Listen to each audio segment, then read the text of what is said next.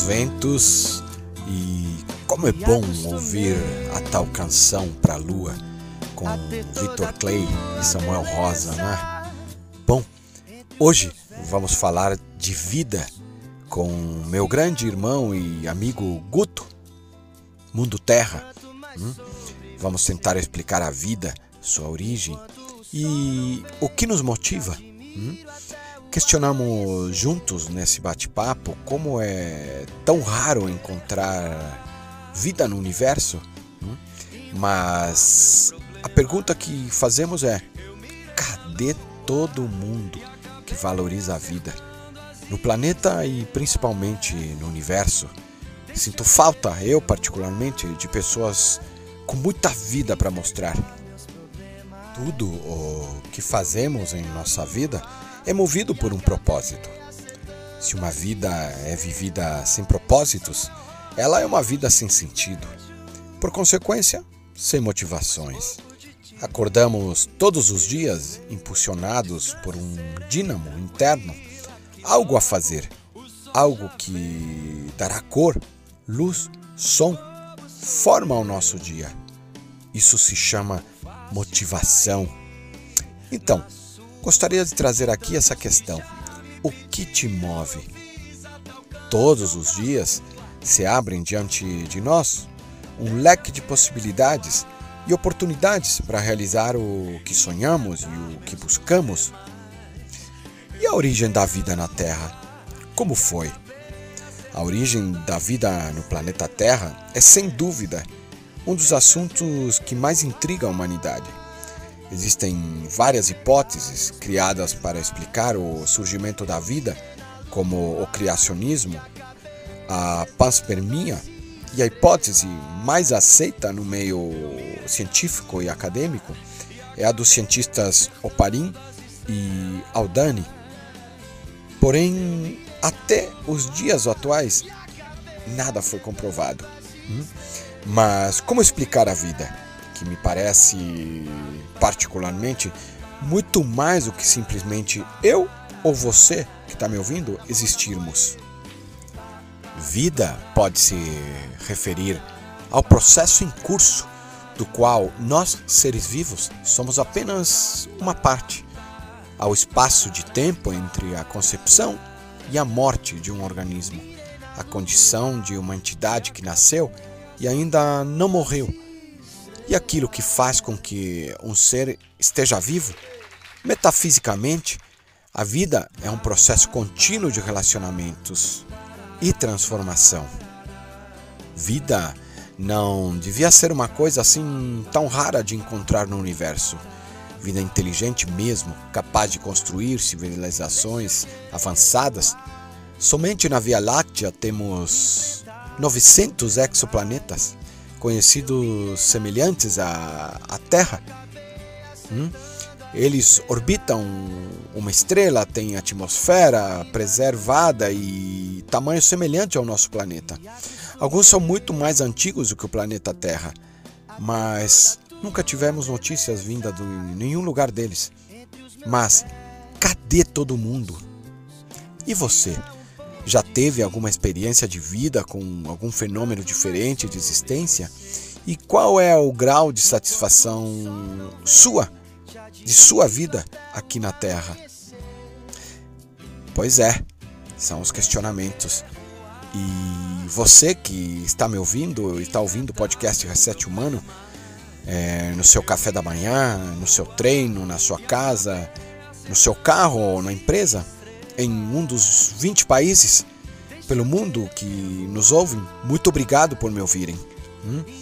Essa semana a, acrescentaria o Peru e a Suíça, os mais novos países que ouvem o Reset Humano.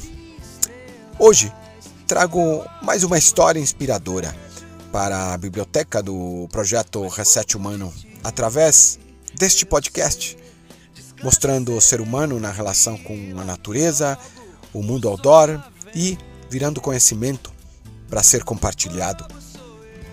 Meu convidado de hoje é uma das provas de grande amizade, um presente que eu particularmente ganhei na Terra, né? E que a vida me deu. Ele nasceu em Brasília, formado em tecnologia de informática, com pós-graduação em administração e gestão em varejo. Guto, à frente das lojas Mundo Terra, para mim é uma referência no mundo outdoor, no Brasil e América do Sul. É...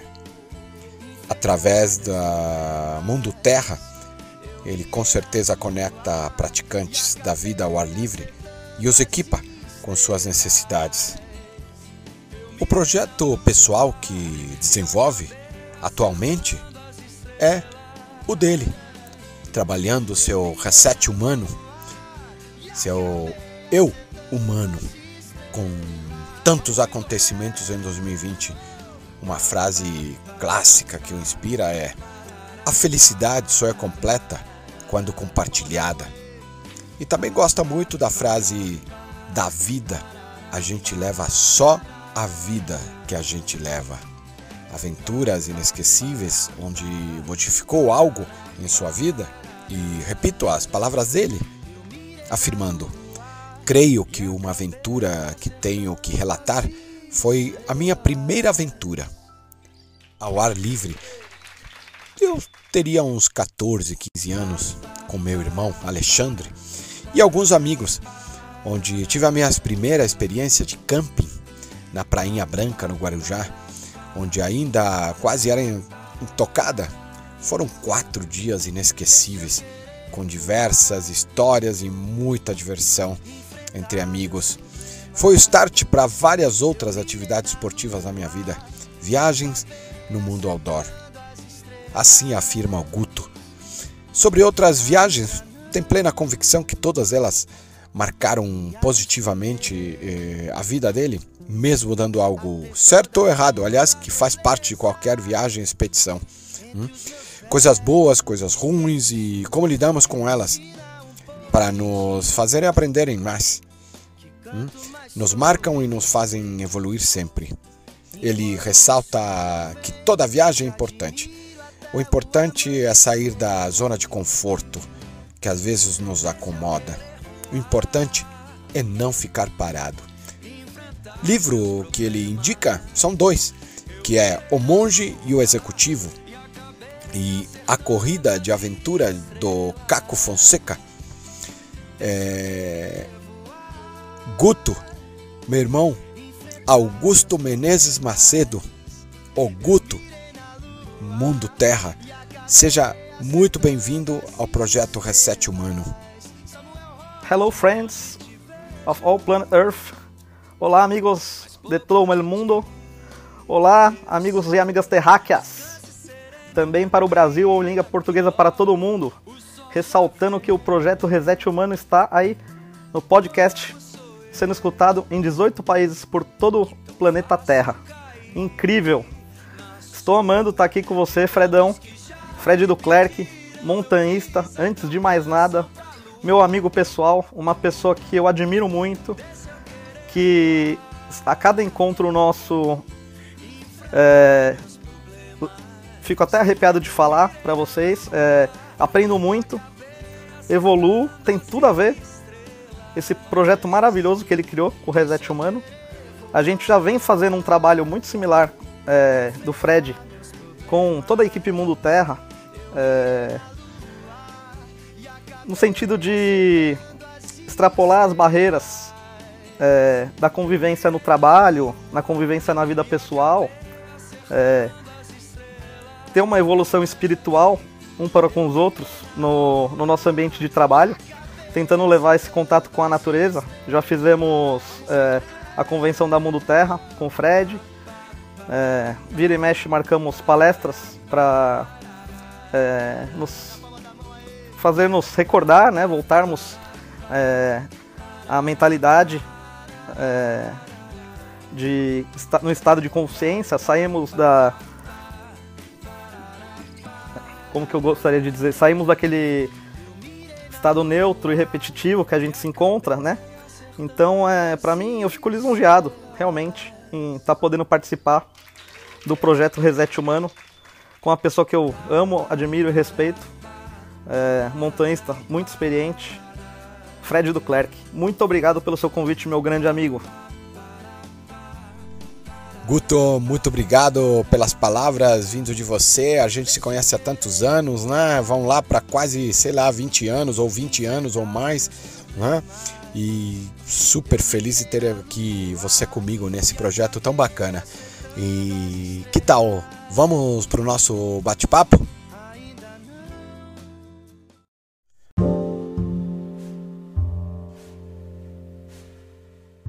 Guto, qual é a sua missão na vida? Por que você está aqui? Fred, que pergunta, hein?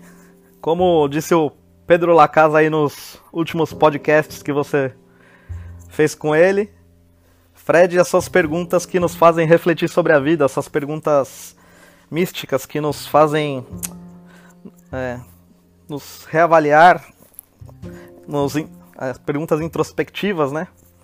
É, obrigado por essas perguntas, porque é, eu tô no momento de reset humano. Então, para mim, caiu como uma luva esse podcast, Fred.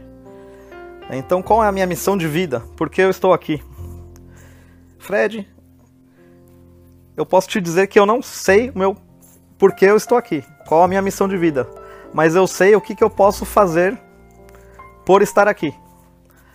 É, o que eu procuro fazer é sempre reunir as pessoas, é, ser uma pessoa amiga, ser uma pessoa respeitosa, é, ter um cuidado com os meus semelhantes, é, tudo aquilo, graças a Deus, que meus pais me passaram, que os meus irmãos me passaram. Eu sou caçula de três irmãos.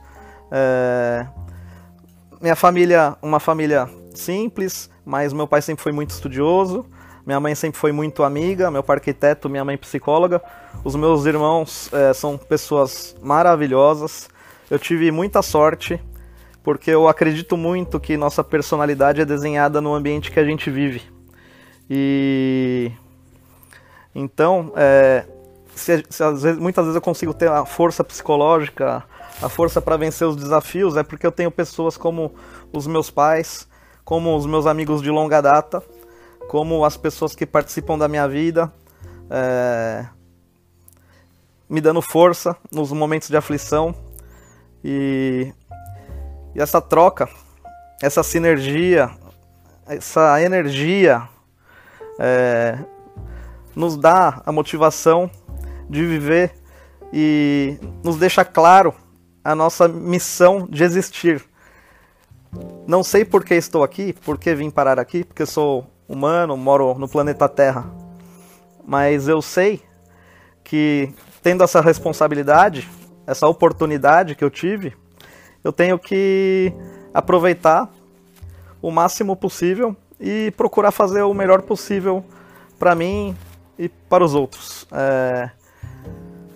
Então, eu creio que essa sua pergunta muito forte pode ser respondida dessa maneira. Eu acho que minha missão de vida, o que eu procuro fazer, é o meu propósito, é contribuir e transformar um pouco para a vida das pessoas e, claro, sem demagogia nenhuma. Assim eu também me transformo, eu evoluo. É...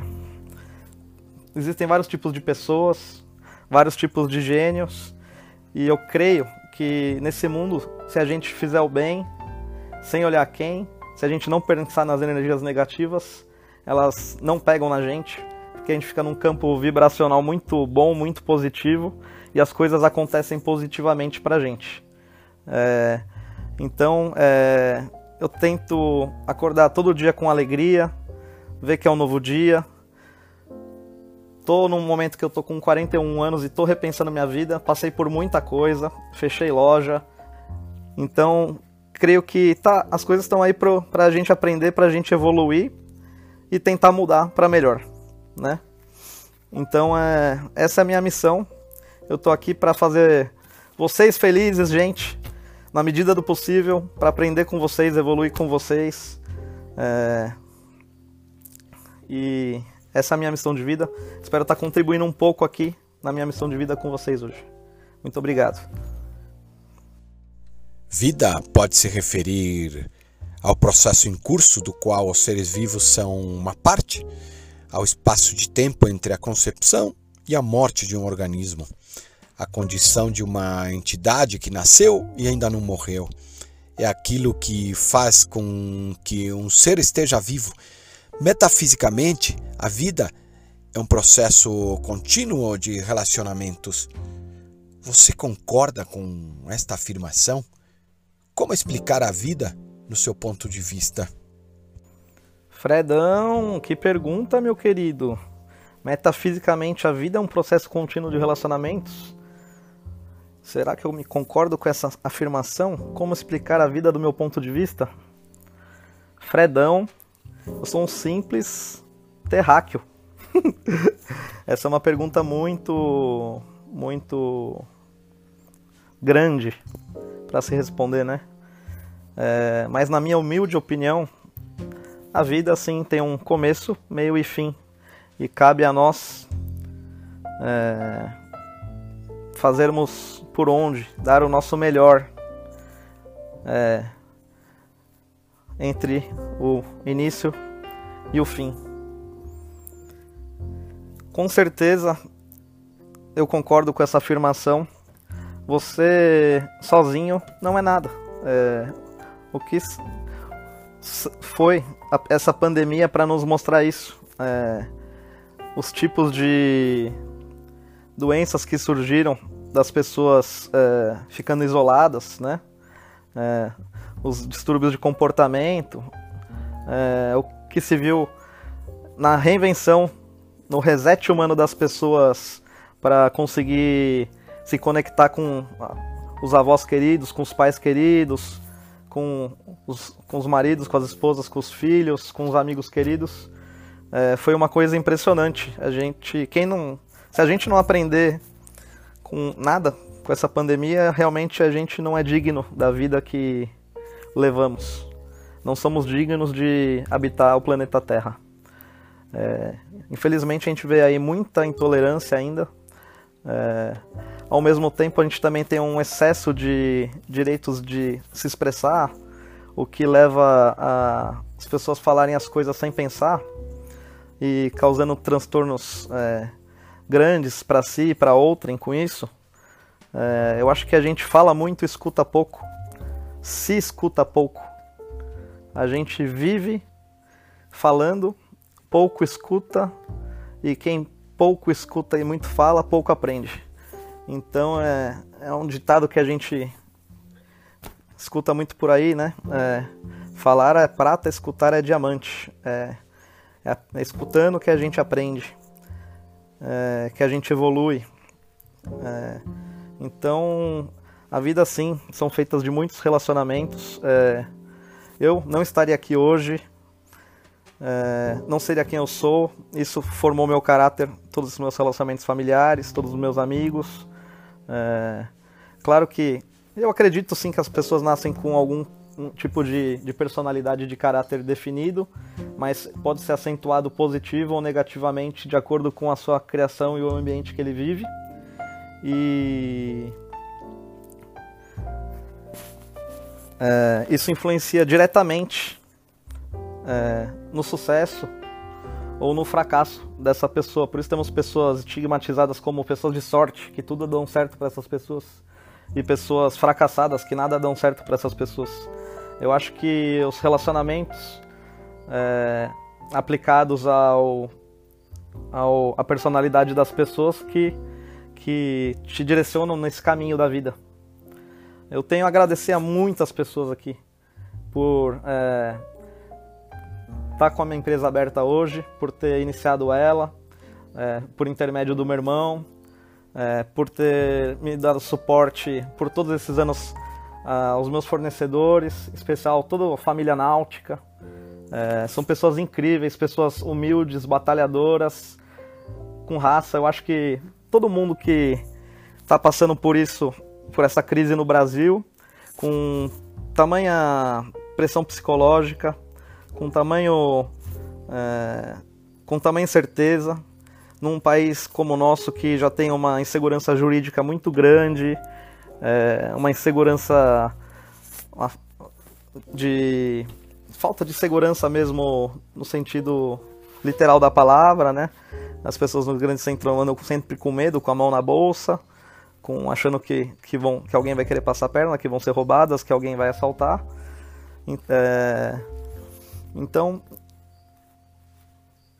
são tantas aflições e que temos que ser grandes, temos que lutar, temos que ser fortes. E quando a gente tem pessoas de bem ao nosso lado, quando a gente tem pessoas que nos apoiam, que nos dão suporte, que nos é, corrigem, que nos criticam, é, pensando no nosso bem, a gente tem que sim que, que, que valorizar. E, as, as, e, a vida é feita assim de relacionamentos.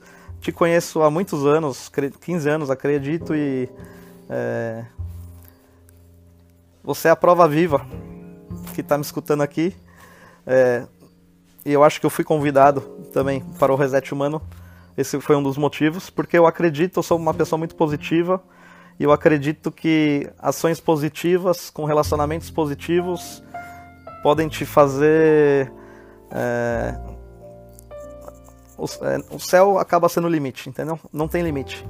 Então é uma troca, um ganha-ganha, um, uma troca de experiências, coisas positivas levam é, as civilizações para frente, né? Você vê as civilizações mais desenvolvidas hoje no mundo, Dinamarca, os, países nórdicos lá, é, quão importante é a contribuição dos indivíduos para a sociedade.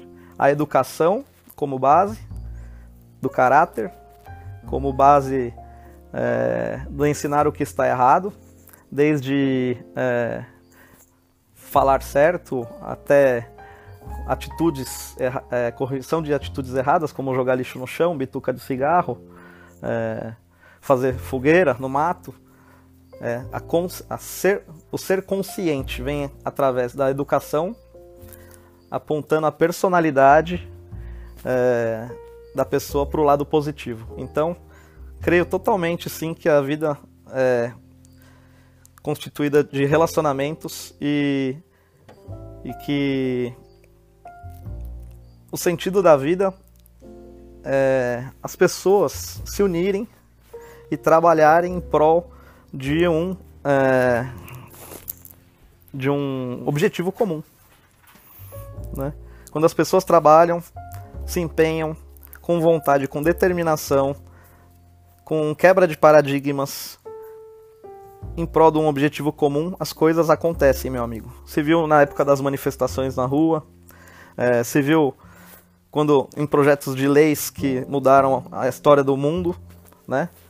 Em grandes é, fatores determinantes e transformadores na história mundial. É, quando na Segunda Guerra os Estados Unidos saiu a força para combater e acabar com a guerra também. Então você vê, o mundo passa por mudanças drásticas e ele evolui a cada grande dificuldade que ele tem. Porque as pessoas se unem e as pessoas, quando estão unidas, elas são uma única voz. E, e as pessoas se transformam. Porque é um. Eu tô falando com vocês, eu tô ficando arrepiado. Tô, tá, tô queimando por dentro porque nós, como, quando nos unimos em prol de um objetivo, é, nada nos, pode nos impedir. Então, espero que tenha conseguido expor um pouco a minha, minha opinião sobre esse assunto, tá bom? As expressões vida após a morte, além, além túmulo, pós-vida, ultravida e outro mundo, referem-se à continuidade da alma, espírito ou mente de um ser após a morte física. Eu ainda acrescentaria na continuidade após a morte deixamos nossos registros e legados que a tecnologia e a história que construímos nos permite. Hoje em dia, você acha que as pessoas têm mais medo de viver realmente a vida Ou medo de morrer sem ter vivido como deveriam as oportunidades? Eu acho que. Fredão, quando a gente. Eu posso falar por mim, assim, a minha perspectiva, né? É... Eu mesmo, para mim, é, alguns momentos da minha vida, a minha vida passou assim um ano, em, é, dez anos em um ano, porque eu não vi passar. Eu fiquei no automático, é, sem repensar, é, apenas no fazer. E sinto que muito tempo da minha vida eu passei realmente sem viver. Posso ter feito várias coisas nesses meios tempos, é, alguns períodos curtos de férias ou de viagens que eu fiz, mas não foram suficientes para eu repensar a minha vida. É, então eu creio sim que a gente. Muitas pessoas morrem sem ter vivido. Não com medo de, é, de morrer, ou porque elas entram no modo automático e vão trabalhando como formiguinhas, como abelhas. Elas têm o, o objetivo, têm que alimentar a família, têm que tem as tarefas e as pessoas se prendem às tarefas sem pensar no que ela pode fazer de diferente. A vida perde o sentido no é, como fazer, o que eu estou fazendo da minha vida, o que eu posso fazer para mudar. A gente não pensa quase nunca nisso, principalmente quem mora nos grandes centros. Eu recentemente, 3, 4 anos atrás, busquei o meu objetivo de vida porque eu estava nesse ciclo vicioso. É, de trabalhar sem parar, ou que eu fosse numa academia, que eu trabalhasse, que eu tivesse algumas viagens, eventos é, do trabalho, mas o tempo passava num piscar de olhos. Eu via os anos iam passando, os meses. Eu tava, era Natal, era aniversário, era to, passavam todas as datas comemorativas como se fossem semanas. Eu não sei se vocês têm a impressão disso, se isso está acontecendo com vocês, se porque se estiver acorde, meu amigo, porque você está entrando no, no, no ciclo vicioso. Então o que, que eu fiz? Eu, eu acabei mudando para Ilha Bela. Eu comprei uma loja aqui em Ilha Bela e fiz daqui o meu refúgio para eu conseguir ficar.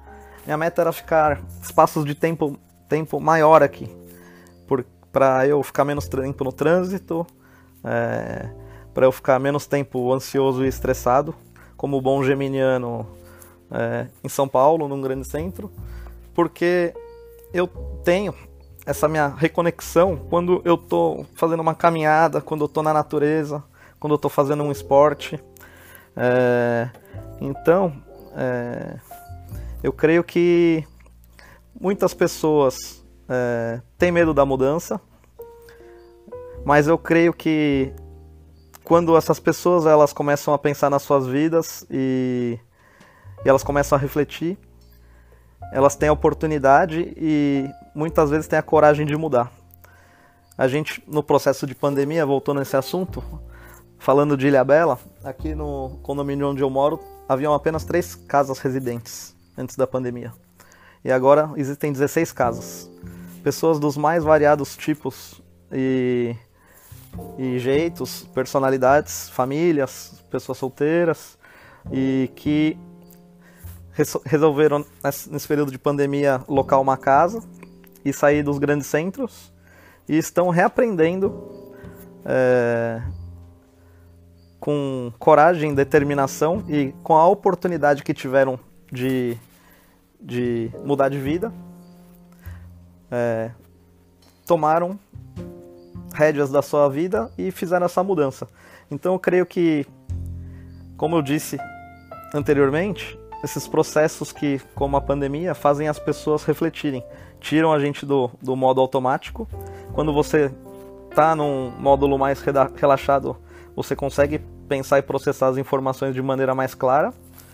E além disso, a gente teve um salto de tecnologia, um, uma vontade de evoluir é, anos em meses, em dias, pela necessidade que é, o isolamento social nos trouxe, que foi o maior benefício no sentido de quebrar os paradigmas que nos prendiam a ter que ir trabalhar no escritório todo dia, a ter que ficar num local fixo para você poder render.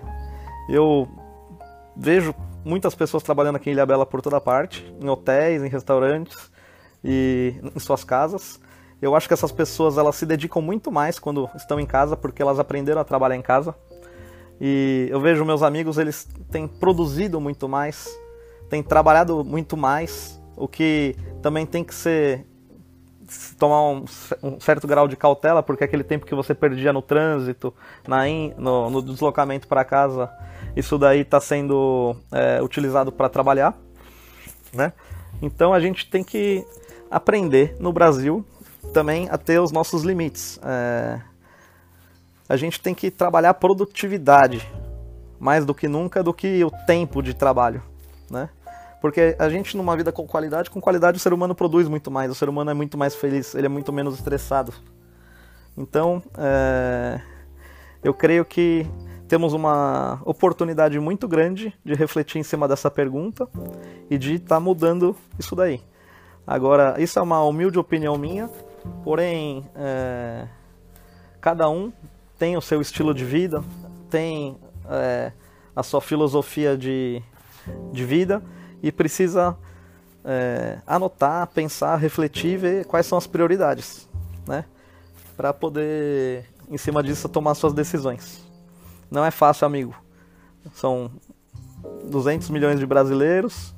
Quantas milhões de pessoas temos aí é, no mundo? Temos muitos desafios pela frente é, nos países mais subdesenvolvidos, né? Mas a gente tem é, a capacidade do querer e quando se quer intensamente, tudo se consegue. Então, é...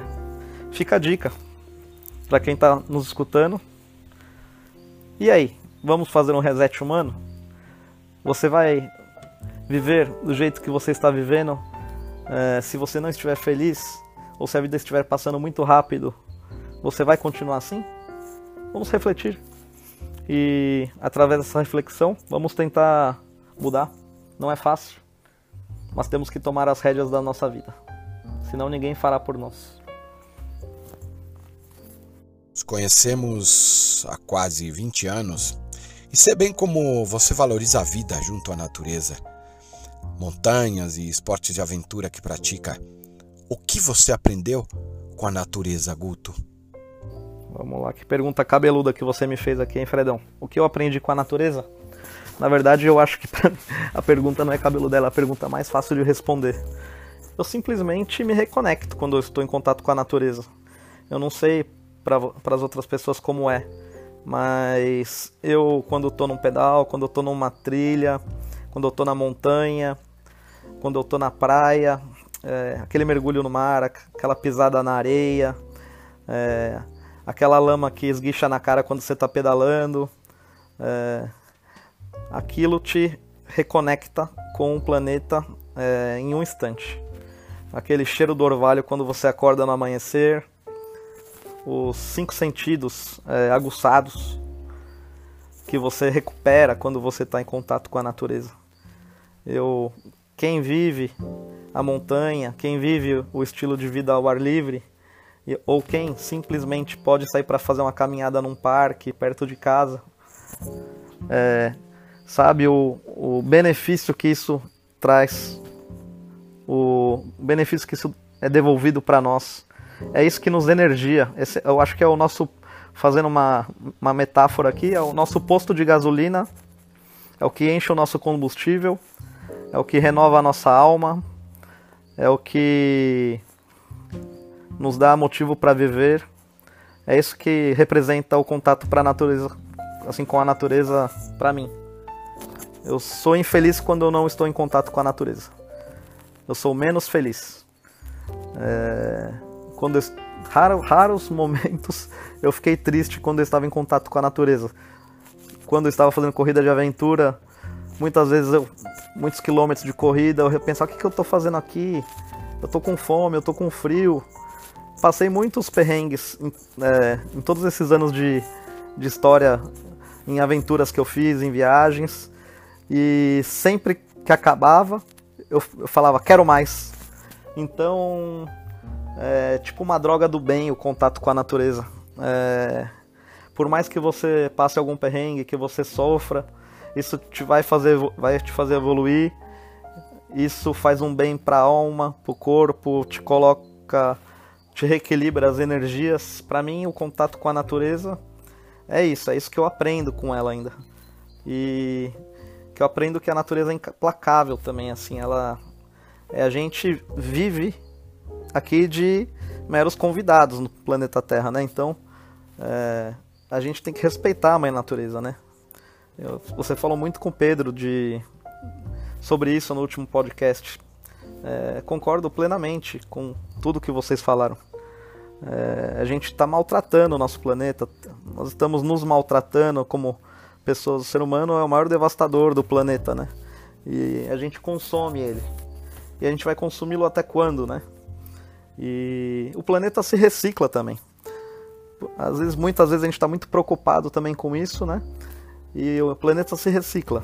É, as coisas se reciclam. Passamos pela extinção dos dinossauros, passamos por várias coisas, nós somos uma formiguinha no universo. Então é. Voltando à sua pergunta, que eu comecei a ter alguns devaneios aqui, essa é a minha opinião. A natureza é o nosso posto de gasolina, é o meu posto de gasolina, para mim. Tudo o que fazemos em nossa vida é movido por um propósito. Se uma vida é vivida sem propósitos, ela é uma vida sem sentido. Por consequência, sem motivação. Acordamos todos os dias impulsionados por um dínamo interno, algo a fazer, algo que dará cor, luz, som, forma ao nosso dia. O que te move? O que te inspira? Então, Fredão, o que me inspira? Eu creio que na, a nossa vida é, ela está em constante, constante mutação, né? São muitas as coisas que possam nos inspirar em vários momentos da vida, né? É, por muito tempo, o que me inspirou e me motivou é, até a minha formação, até abrir meu negócio, foi fazer esporte, é, foi estar com os amigos, né? Depois as, as aspirações mudam e as inspirações também.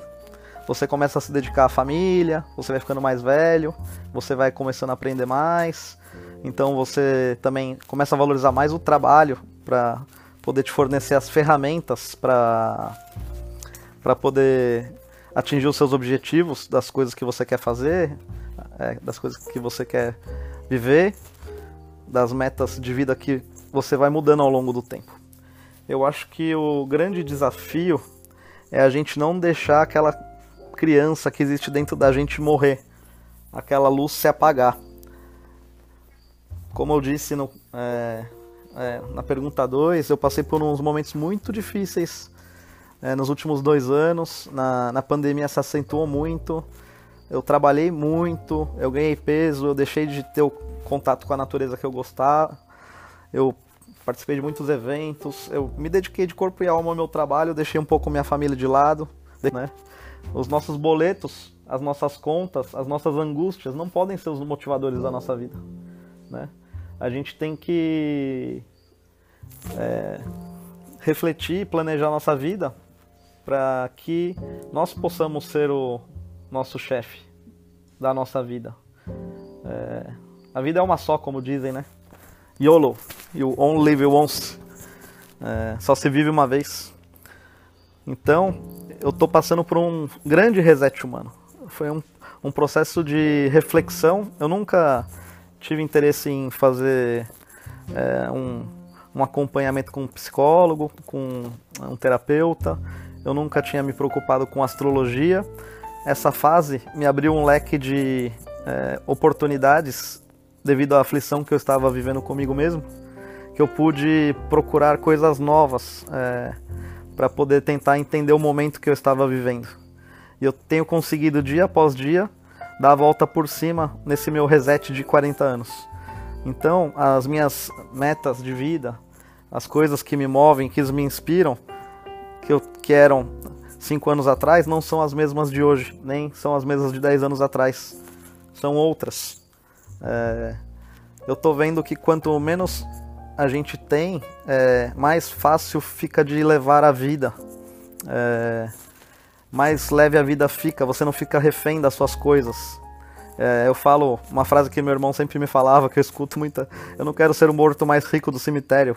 Você quer ser o morto mais rico do cemitério? Tem pessoas que não desapegam do poder, que não desapegam das coisas, do dinheiro. As pessoas ficam presas é, a isso. Vejo muito isso, vejo muito ainda. Os dias de hoje, né? Mais as gerações mais antigas, assim. E eu vejo a nova geração, né? A geração do ser. O pessoal que quer viajar mais, que quer aprender mais, que não tem medo. É de mudar e de errar, né? É, vejo também assim um, um, um, problema nisso que são excessos de tentativas às vezes assim por falta de identificações mas vejo é, uma oportunidade né todas as coisas têm o lado bom e o lado ruim então é, experimentar é, aprender conhecer errar corrigir é o ciclo é um ciclo. E a vida é um ciclo, tudo é um ciclo, tem começo, meio e fim. E o importante é o que a gente carrega nesse ciclo. É, quais são os ensinamentos, é, e a gente ter força, a gente ter energia, a gente ter garra, é, a gente lutar pelos nossos ideais, para a gente conseguir vencer todas as adversidades. E assim, cada dia que a gente é, aprende, que a gente luta, aquela chama interna, aquela, aquela luzinha vai reacendendo e vai começando a pinicar o corpo de novo e vai surgindo a motivação e você vai começando a fazer essas coisas de novo. Então eu tô nessa fase de, de reinvenção. Eu voltei a fazer exercício faz é, mais ou menos uns 30 dias, sofri muito, fiquei com muita dor no corpo. É, Achei muitas vezes que eu não ia conseguir voltar, mas agora eu já tô correndo de novo, já tô nadando de novo, já tô pedalando de novo. É... Então acho que eu tinha uma memória muscular muito boa de todos os anos que eu pratiquei exercício e tudo. E o desafio de todo ser humano é manter o equilíbrio. São os pratinhos que você, sempre que você lê livros de motivação, pai rico, pai pobre, é, monge executivo, todos esses livros motivacionais de coach, eles falam sobre os, os pilares da vida: a família, os amigos, o trabalho, a saúde. Então, o desafio de todos nós é ficar girando esses pratinhos mesmo e ter um equilíbrio e manter os pequenos momentos de felicidade. Eu falo assim, você comprar um carro, você fica feliz, uma semana depois você não está feliz mais. Você troca de apartamento, idem. Então a felicidade não está nas coisas. É, se fala muito nisso. A felicidade não está nas coisas. A felicidade está nos momentos, está nos relacionamentos. É, isso que mantém a chama acesa, com certeza. Por isso, o reset humano.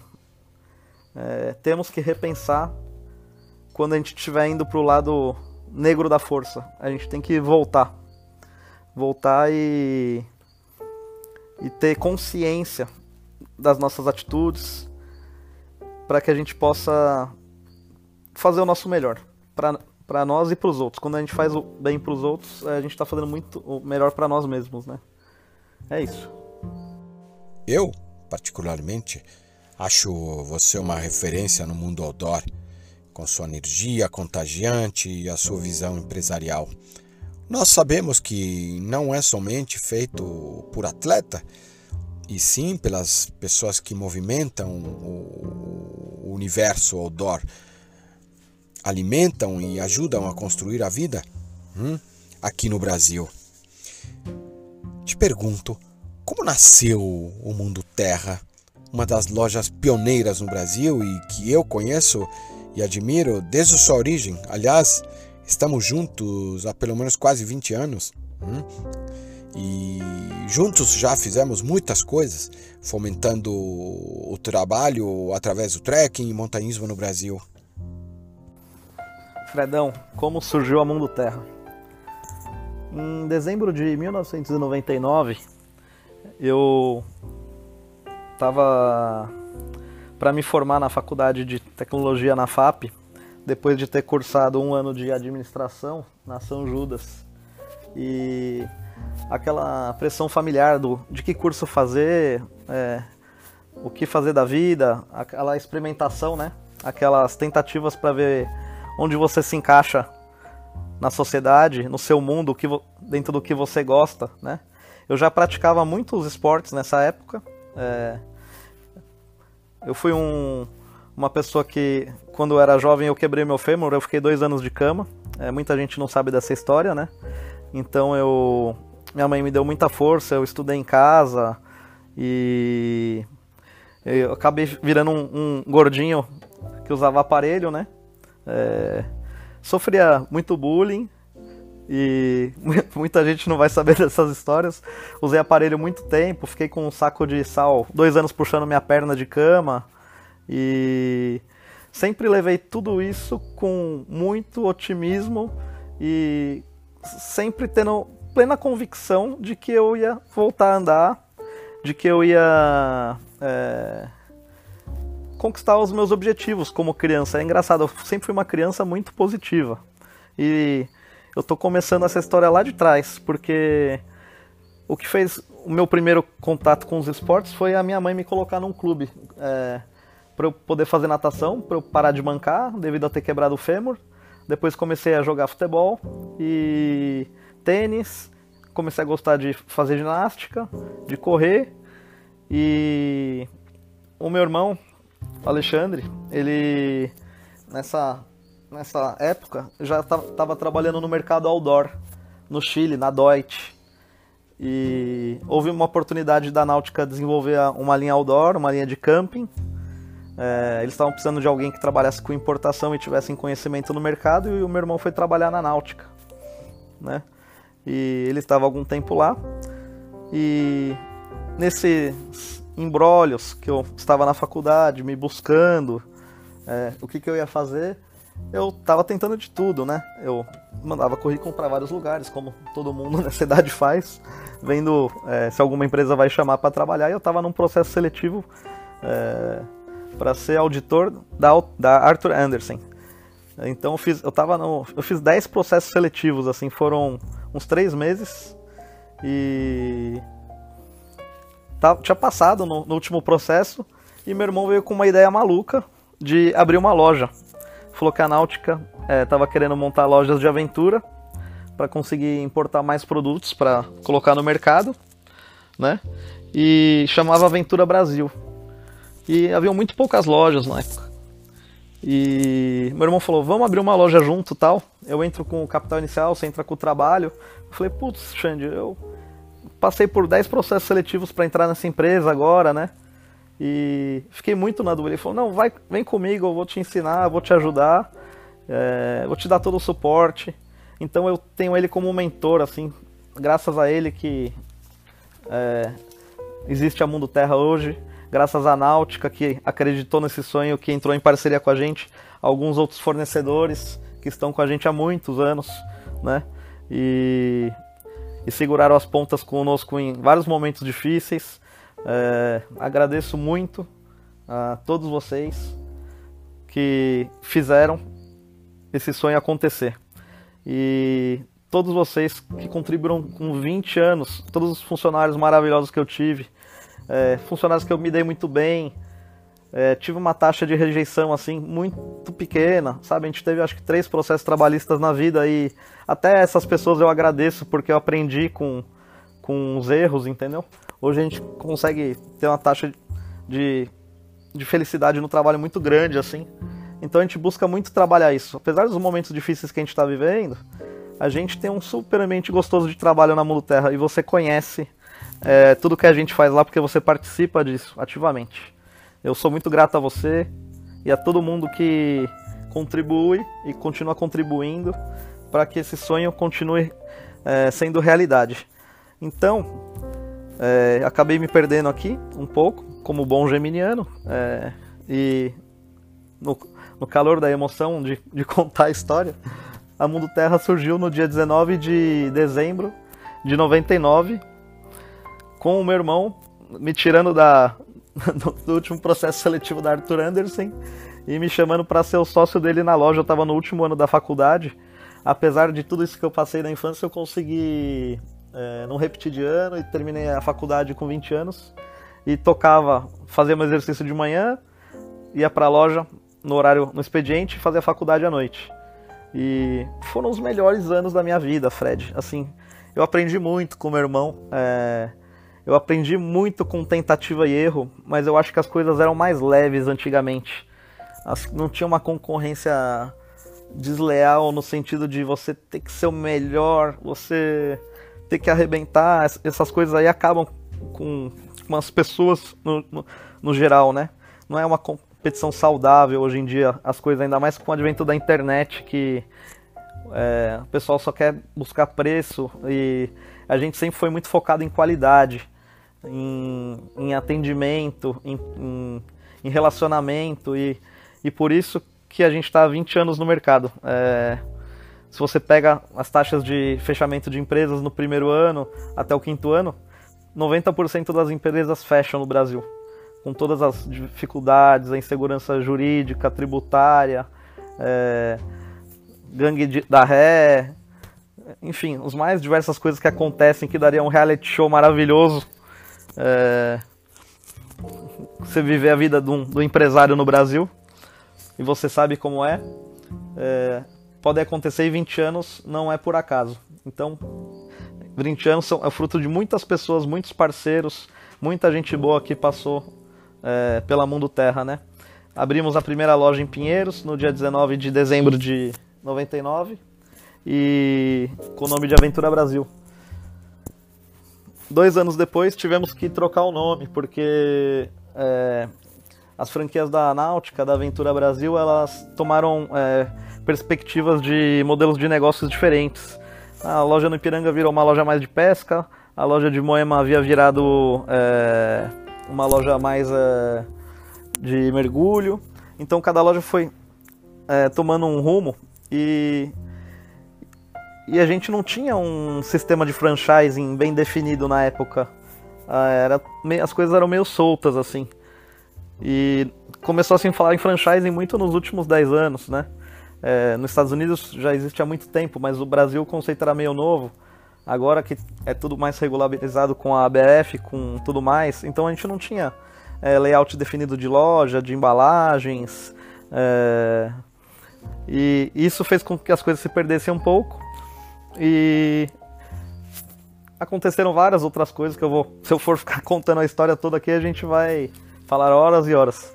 Mas é, é até um tema para falar só de mundo terra uma, uma outra hora.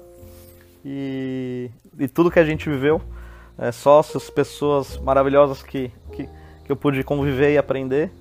É, e estamos aí a, até hoje e buscando nos reinventar, buscando parcerias. Eu acho que a gente está na, na era da, da informação, na era que todo mundo tem acesso fácil a, a todo tipo de informação e a, e a elaborar parcerias para que os negócios cresçam né? Então a gente está com esse propósito renovado. A gente tem 20 anos de Mundo Terra, 21 anos agora, e a gente está com vários projetos novos, bem ousados, e que espero que dê muito o que falar daqui para frente. É, em parceria com os, todos os players do mercado. Tá? Então é isso. Contei um pouquinho da história da primeira loja. Vamos ver se a gente marca uma outra hora para contar ficar trocando figurinha sobre tudo que aconteceu nesses, esses 20 anos aí. Tá bom? O homem, através da vida, descobre-se ou inventa-se? Eu creio que as duas coisas, viu, Fredão? É... Acho que tudo, né? Todas as coisas, os animais, é a matéria humana, as bactérias, tudo é, se descobre e se, se inventa a cada dia. A gente descobre muitas coisas que a gente não sabia a cada dia e a gente se inventa também a cada dia. Isso é fato. É, é o princípio da evolução. E a grande questão é o que a gente faz com isso né? A gente tem que procurar fazer essa evolução e procurar se, se, se inventar e se descobrir a todo momento para a gente não se estagnar, para aquela chama, para aquele dínamo não parar, para aquela luz não se apagar. Esse é o nosso desafio, a gente se, se descobrir e se inventar e nunca parar de explorar, né? Nunca parar de explorar. Eu vivo em montanhas desde muito cedo e no montanismo aprendi muitas coisas, como respeitar todo tipo de vida natural. Aprendi a acreditar no que não vejo, mas sinto.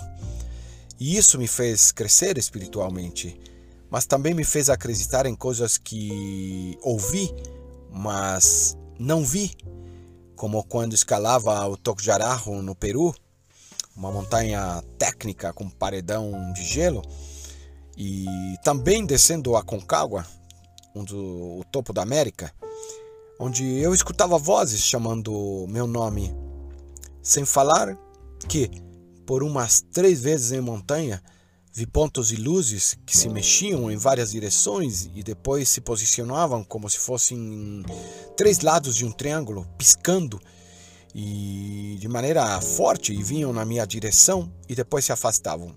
E de repente sumiram.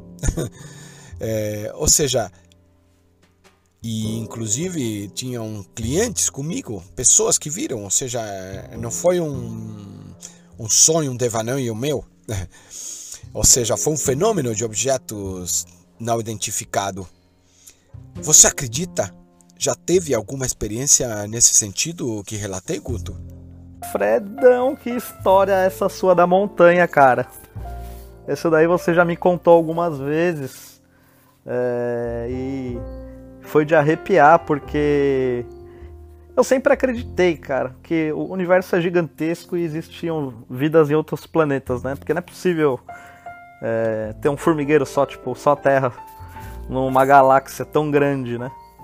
E eu acredito que, inclusive, que eles estão entre nós e que você vê esses filmes de ficção científica, tudo que o pessoal roda, que vai acontecer no futuro, realmente acontece, tudo se inventa e e é impressionante. E, e eu tenho medo da, da tecnologia e da evolução, inclusive. Porque realmente os, o dia que as máquinas ficarem mais inteligentes que, que a gente e verem que nós fomos é, superados por ela e que nós, se, não, se nós não evolu evoluirmos, continuarmos acabando com o mundo, é capaz que as máquinas acabam com, acabem conosco antes. Mas é, é impressionante, eu acredito sim. É, e eu me fiquei perplexo o dia que eu tive um avistamento é, de objetos não identificados. Faz pouco tempo, foi o ano passado. Eu tava. Eu fui fazer uma trip de Jeep pra Chapada dos Veadeiros e pro Jalapão.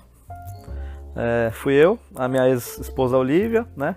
O Ale Cavalieri que é um filmmaker de, de casamentos de aventura, um cara muito bacana, ele filmou nosso casamento, faz os vídeos da loja e ficou nosso amigo. E o guia, a gente foi com o guia também.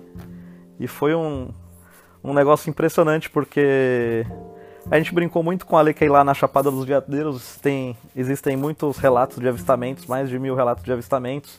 Eles têm ETzinhos pela Chapada, pelo, por todos os comércios da Chapada, né? Eles falam muito disso. Tem muitos centros de, de energias vibracionais, muitos fotógrafos do mundo inteiro vêm para lá para procurar é, OVNIs. E lá a gente não viu nada. A gente só conseguiu pegar umas peças no Alê, que estava dormindo sozinho no quarto dele, que, e que um OVNI, que um extraterrestre invadiu o quarto dele e tal, e ele, pra ele não conseguir dormir. Fora isso, a gente não tinha visto nada. Mas a gente foi lá pro Jalapão, na sequência. E no Jalapão a gente pegou do circuito do Jalapão para Palmas uma estrada de terra que eram 500 quilômetros de terra pura, batida, e não se não pegava sinal de celular. É um lugar inóspito mesmo, assim, é, cerca, rodeado de fazendas, assim, né? E o lugar estava muito seco, uma noite muito estrelada, e a gente tava com com o carro com as janelas abertas, o ar desligado, porque a gente estava preocupado que, com os postos de gasolina que, que poderiam estar fechados e a gente não conseguisse abastecer o carro. E nós estávamos, eu estava dirigindo, a Olivia estava do meu lado, o Ale atrás, todos com a janela aberta. Nós vimos uma bola de luz assim muito forte no céu, assim muito grande, parecia uma lua cheia. E ela voou assim numa velocidade absurda é, para fora da Terra, deixando um rastro de luz gigante, como se fosse assim um meteoro caindo, só que ao contrário, ela estava parada, ela subiu para o céu, parecia um filme da, da Enterprise mesmo, quando ela pega aquela velocidade da luz. E daí o Ale estava atrás de mim, ele falou: Guto, você viu isso? Eu falei: Nossa, eu vi. Daí a Olivia falou: Nossa, eu também vi. O guia, Nossa, eu também vi. E Daí eu parei o carro por um momento para observar melhor. E no que eu parei o carro, eu estava apertado. Eu precisava tirar água do joelho ali, no meio do nada, né? E a, a muitos quilômetros. E parei o carro. No que eu fui sair, eu vi que tinham várias bolas de luz que mudavam de cor em V, assim. É, tinham, cara, pelo menos umas 12, assim, numa formação. E elas ficavam em V voando estavam é, assim meio paradas, não faziam barulho e mudavam de cor. É, rosa, verde, azul, branco. É, e a hora que eu falei isso, todo mundo começou a dar risada de mim no carro, né? É, vagalume, não sei o que. Vagalume nada, né? E tava muito perto. E a hora que a minha esposa saiu do carro e pôs a cabeça para fora para ver lá, ai meu Deus, aqui também tem do meu lado um monte, não sei o que. O Ale, caraca, eu, meu, tem muitos, né? E tinham vários OVNIs, cara, a gente viu vários OVNIs. E eu falei pra Olivia, nossa, eu vou descer, Olivia, eu preciso descer, eu quero ver tal, né? Ela, não, nem ferrando, a gente vai ficar aqui, tal, vamos embora. É, ficou em pânico, assim, né? O guia ficou branco, ele não se mexia, cara. Ele. Eu falei, nossa, cara, não tô acreditando que eu tô vendo isso tal. Então a gente viu vários OVNIs e ele, a gente ficou avistando eles, eu fui seguindo com o carro, né? Até o momento, mais de uma hora eu fui seguindo com o carro. Enquanto eu seguia com o carro, é, os OVNIs estavam acompanhando a gente, uma luz muito forte, uma esfera menor, começou a seguir o carro. Parece coisa de filme, né? E podem dizer que eu tô louco, mas foram quatro pessoas que viram e podem confirmar para vocês. E nesse meio tempo tinha uma outra um outro OVNI parado no meio do, do pasto, né? Com uma fumaça em volta. Parecia, meu, é, a, a nave do ET, do filme também, fazendo vários correlacionamentos com filmes aí. É, e uma voz veio na minha cabeça e, e falou: Guto, é, desce do carro, a gente quer é, falar com você, né? E o Ale também atrás falou a mesma coisa para mim. Guto, eles estão falando pra gente parar o carro para descer para conversar com eles. Você tá escutando essa voz, não sei o que na sua cabeça? Eu falei: "Nossa, Lê, eu tô". Né? Vamos descer? Mais um momento eu fui descer e minha esposa falou: "Não, não desce, você vai ser abduzido, não sei o que lá, vão te levar, não vou te ver nunca mais". E a voz continuava conversando comigo enquanto a Olivia falava isso. E ela falava assim: "Guto, a gente quer que vocês venham, tal, a gente tá em paz, vemos em paz, tal". E só que não pode ter ninguém nervoso, né? E eles não aparecem. Tirei minhas próprias conclusões depois que eles eles não aparecem para a sociedade, para o mundo, porque a gente não está preparado, porque a gente tudo que é novo para a gente a gente quer destruir.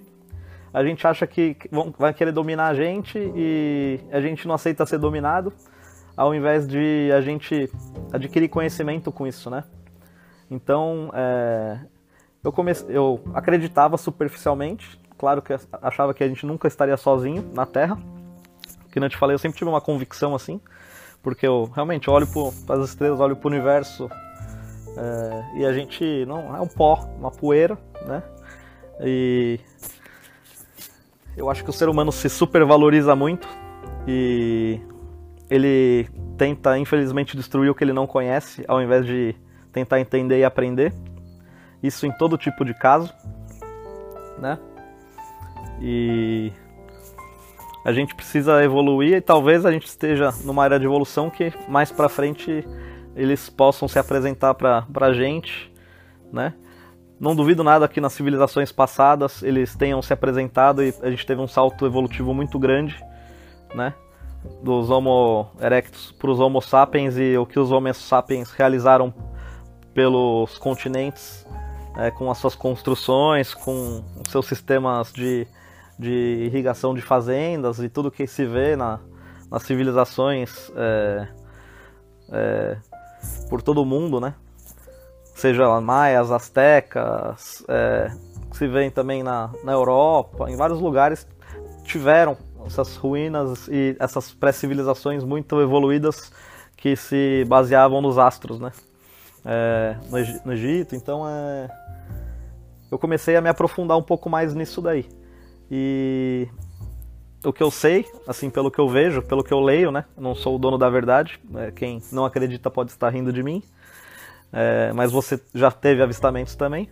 Eu sei é que eles aparecem a maioria para crianças e para velhos, né? Geralmente, porque são é, os velhos já passaram pela vida, já têm muita experiência, são mais calmos e eles não temem que os velhos vão tentar fazer alguma coisa contra eles, né?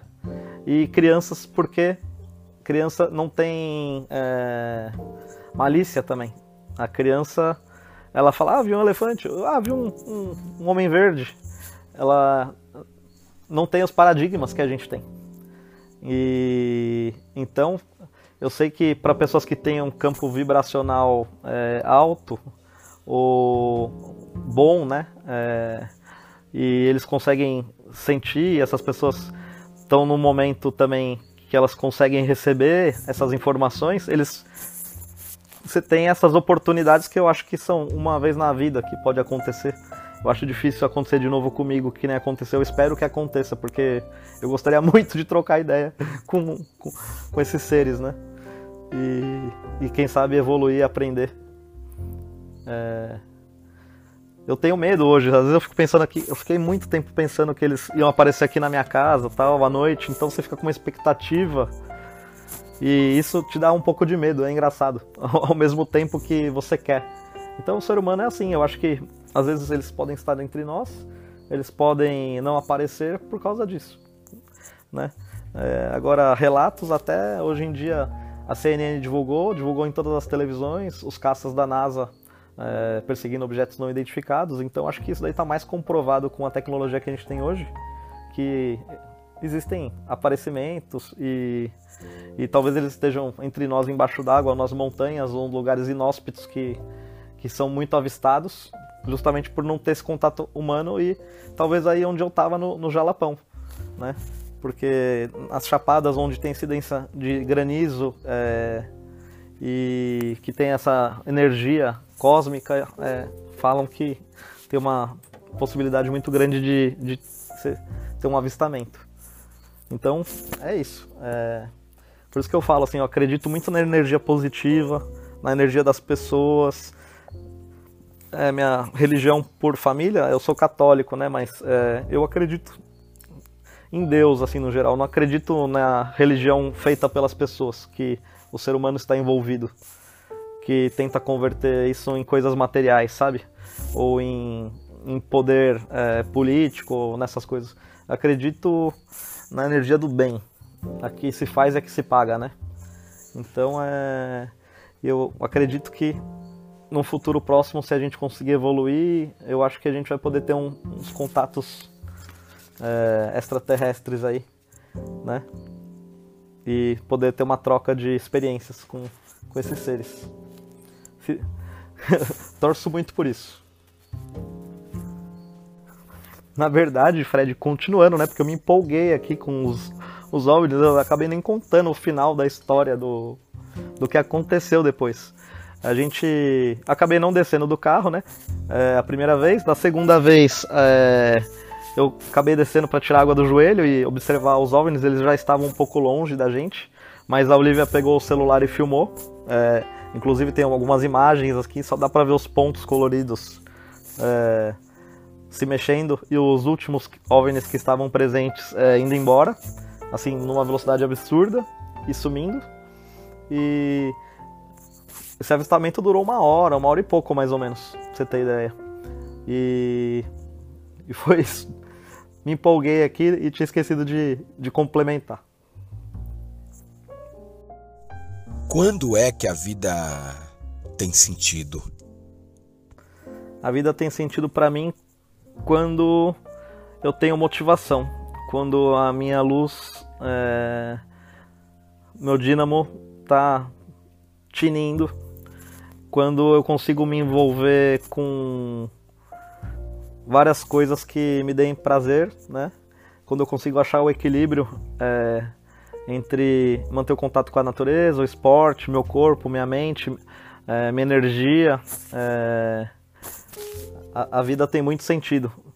Quando eu consigo estar tá, é, naquela troca gostosa com as pessoas de conhecimento, é, de alegria, que você consegue ver o lado bom de cada situação, de cada pessoa, quando você não, não fica se apegando às minhas quinharias e às, os momentos difíceis da vida, quando você consegue soltar essas amarras e e soltar a vela e o vento bate e o barco vai para frente, é que a vida tem sentido para mim.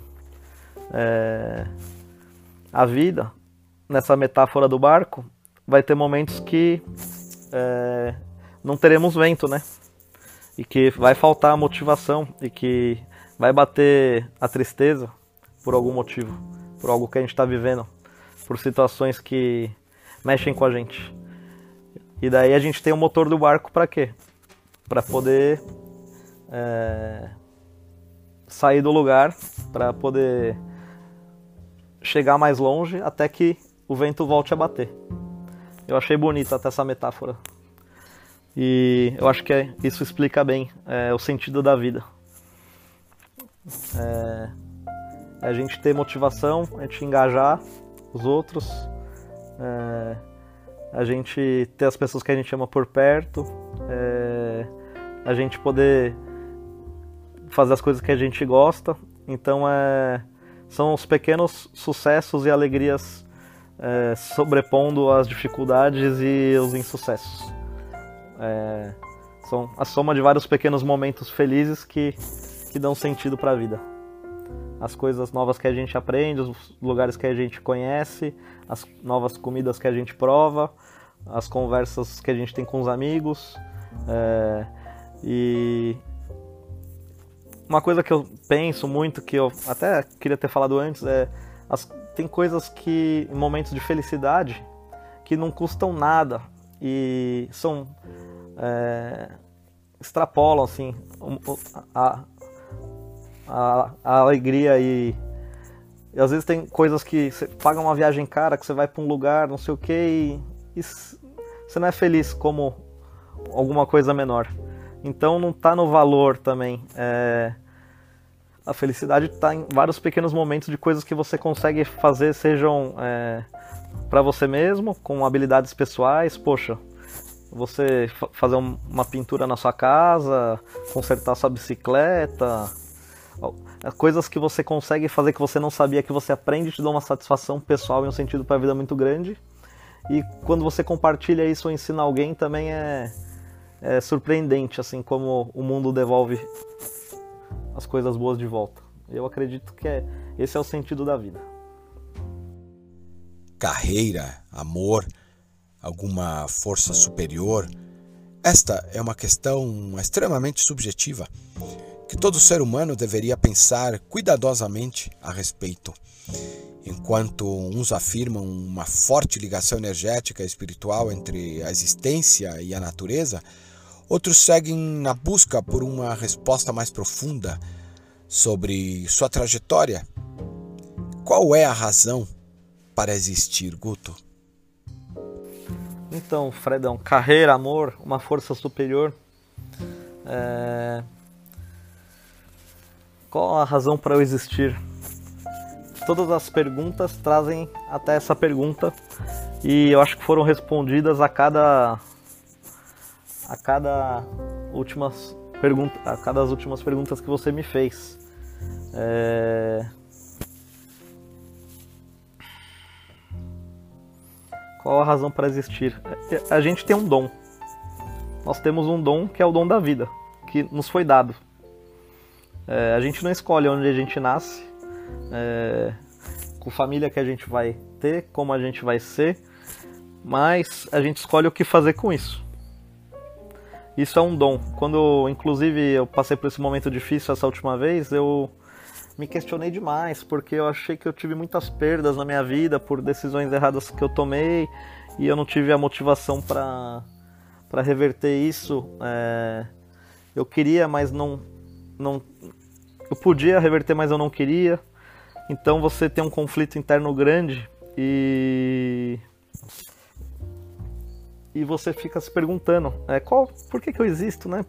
Se eu não consigo às vezes fazer as coisas direito, se eu, eu, eu acho que o ser humano ele perde um pouco a vontade de viver quando ele acha que ele não está sendo útil para para ele e para os outros. Então está totalmente correlacionado com as suas outras perguntas é, dos relacionamentos. Você acha que vida é relacionamento?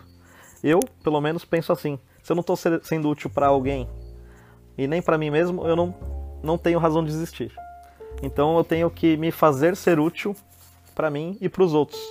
Para isso motivar, me motivar para acender meu dínamo, a minha chama interior.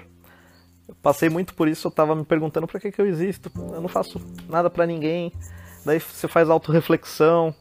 É, às vezes você acha que você não é bom o suficiente, mas pode ter certeza, você está direta ou indiretamente, você está influenciando a vida de muitas pessoas e, e, e sendo decisivo para situações nas vidas dessas pessoas.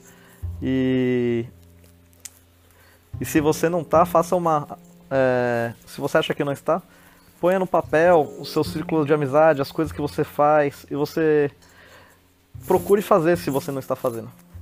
Procure ser transformador na vida das pessoas, dar força para seus amigos, para sua família, ensinar alguma coisa para alguém, deixar alguém te ensinar alguma coisa.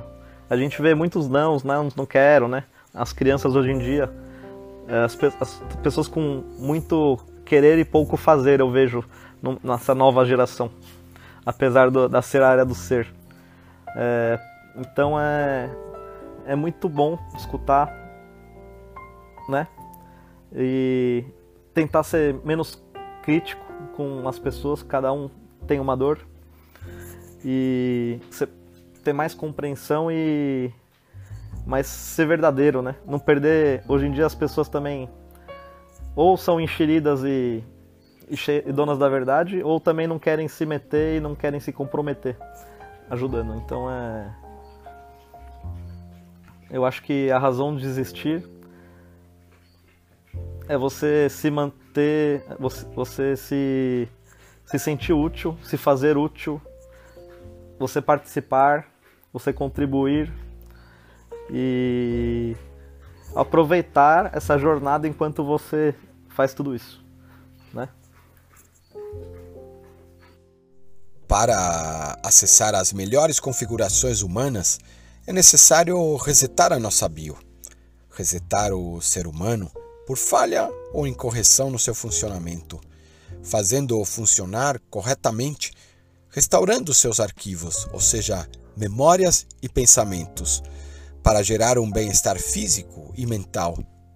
Como você reseta a sua memória, a sua mente?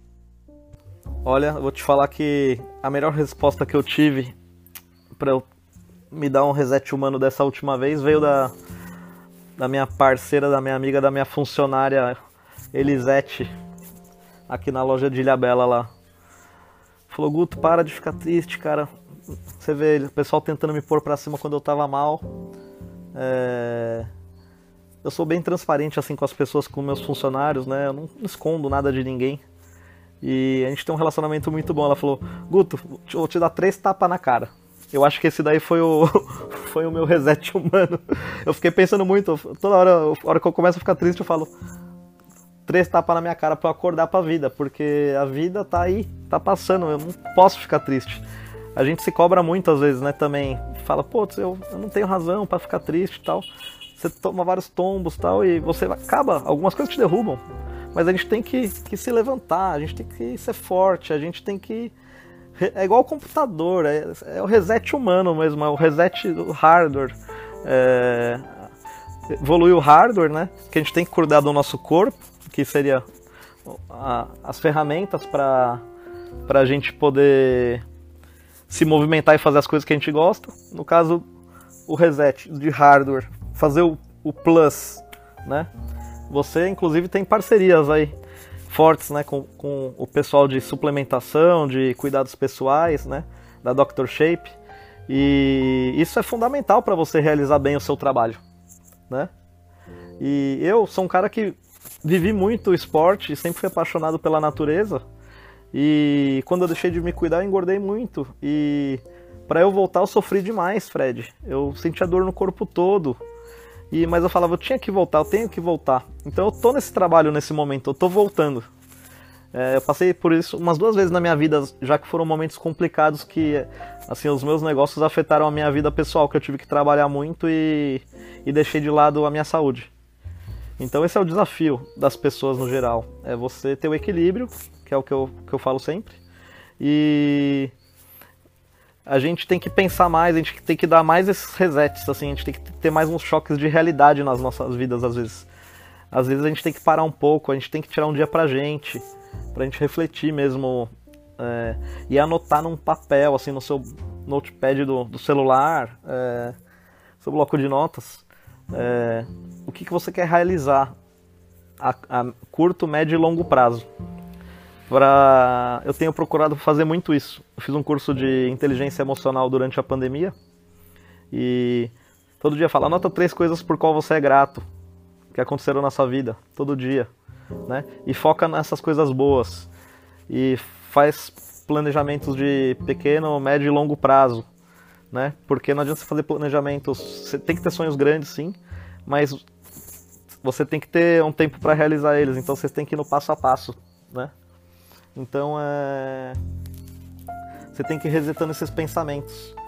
A gente tem que ter uns choques de realidade grandes para a gente tomar um prumo de volta, colocar o barco no lugar, né?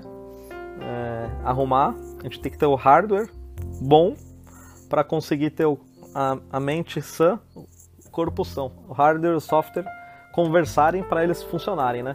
Assim funcionam as máquinas, assim funcionam as pessoas. É, não adianta a gente ficar só lá na nuvem, porque a gente vai ficar viajando e a gente não vai realizar nada. A gente vai nos abandonar aqui. Então são os pilares, são o equilíbrio. É,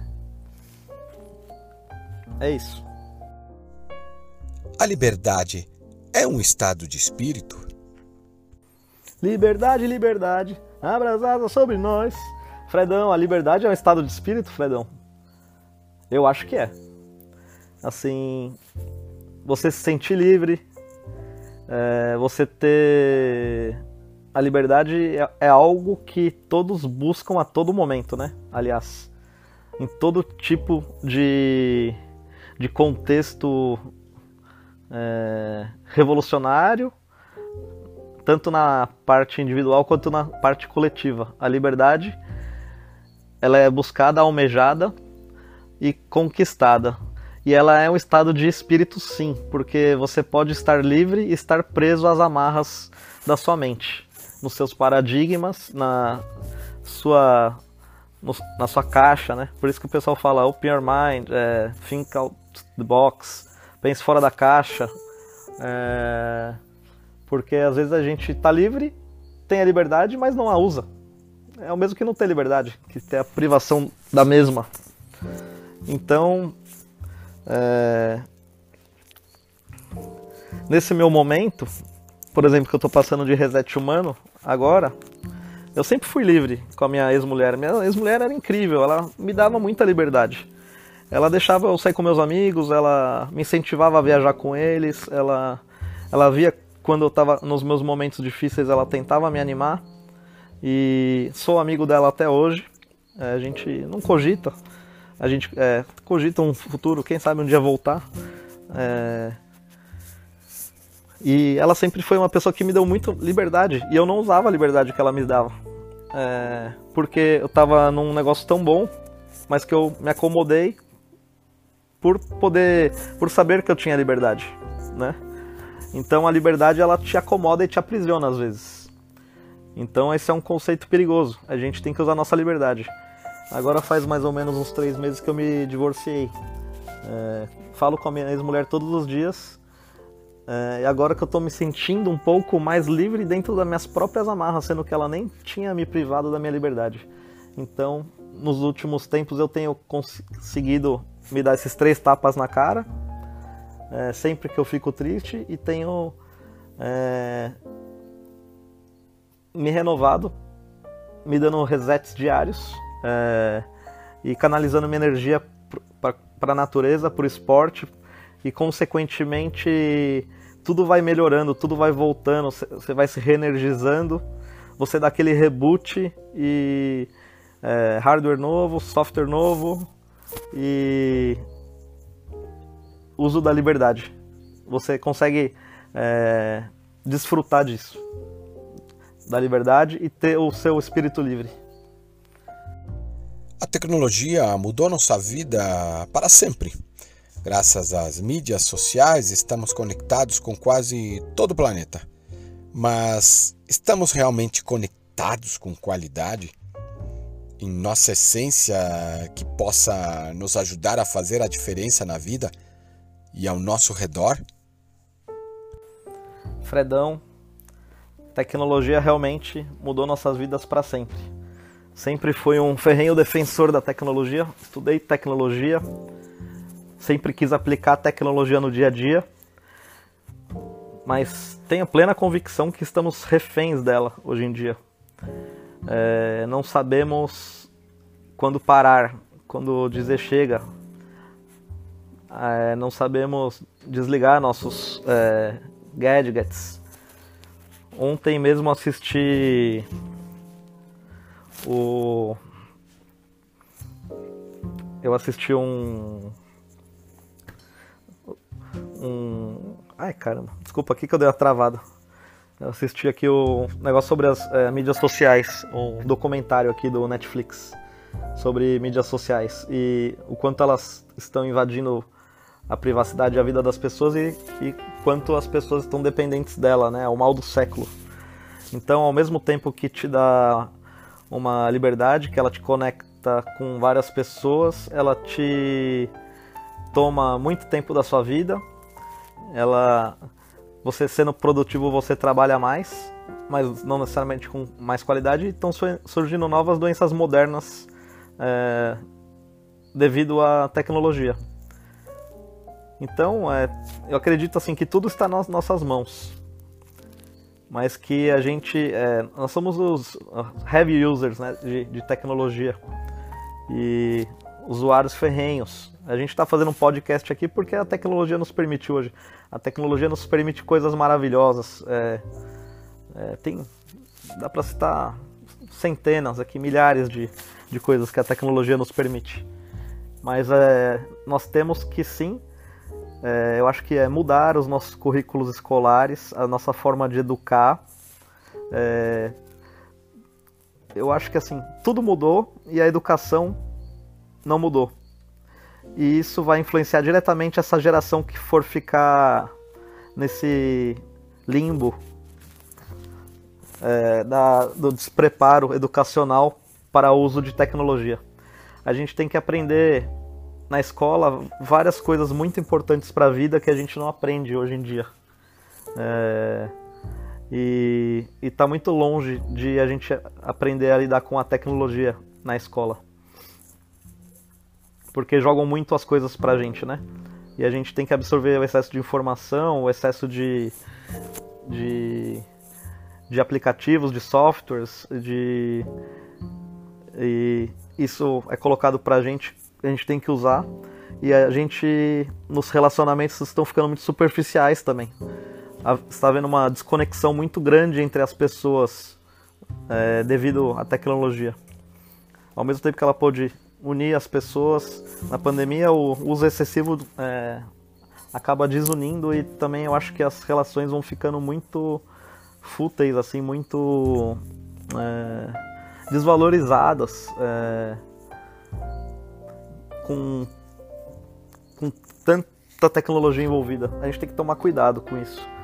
É um ponto de atenção muito grande, muito grande, porque realmente ter uma percepção deturbada de valores e a gente precisa nós mesmos maduros, que não tínhamos tecnologia e hoje temos, a gente ligava do orelhão de ficha, né? Eu pego meu sobrinho e nem sabe o que é um orelhão de ficha. Então a gente. Eu tô tentando me policiar muito é, para reduzir o tempo que eu passo, por exemplo, usando tecnologias.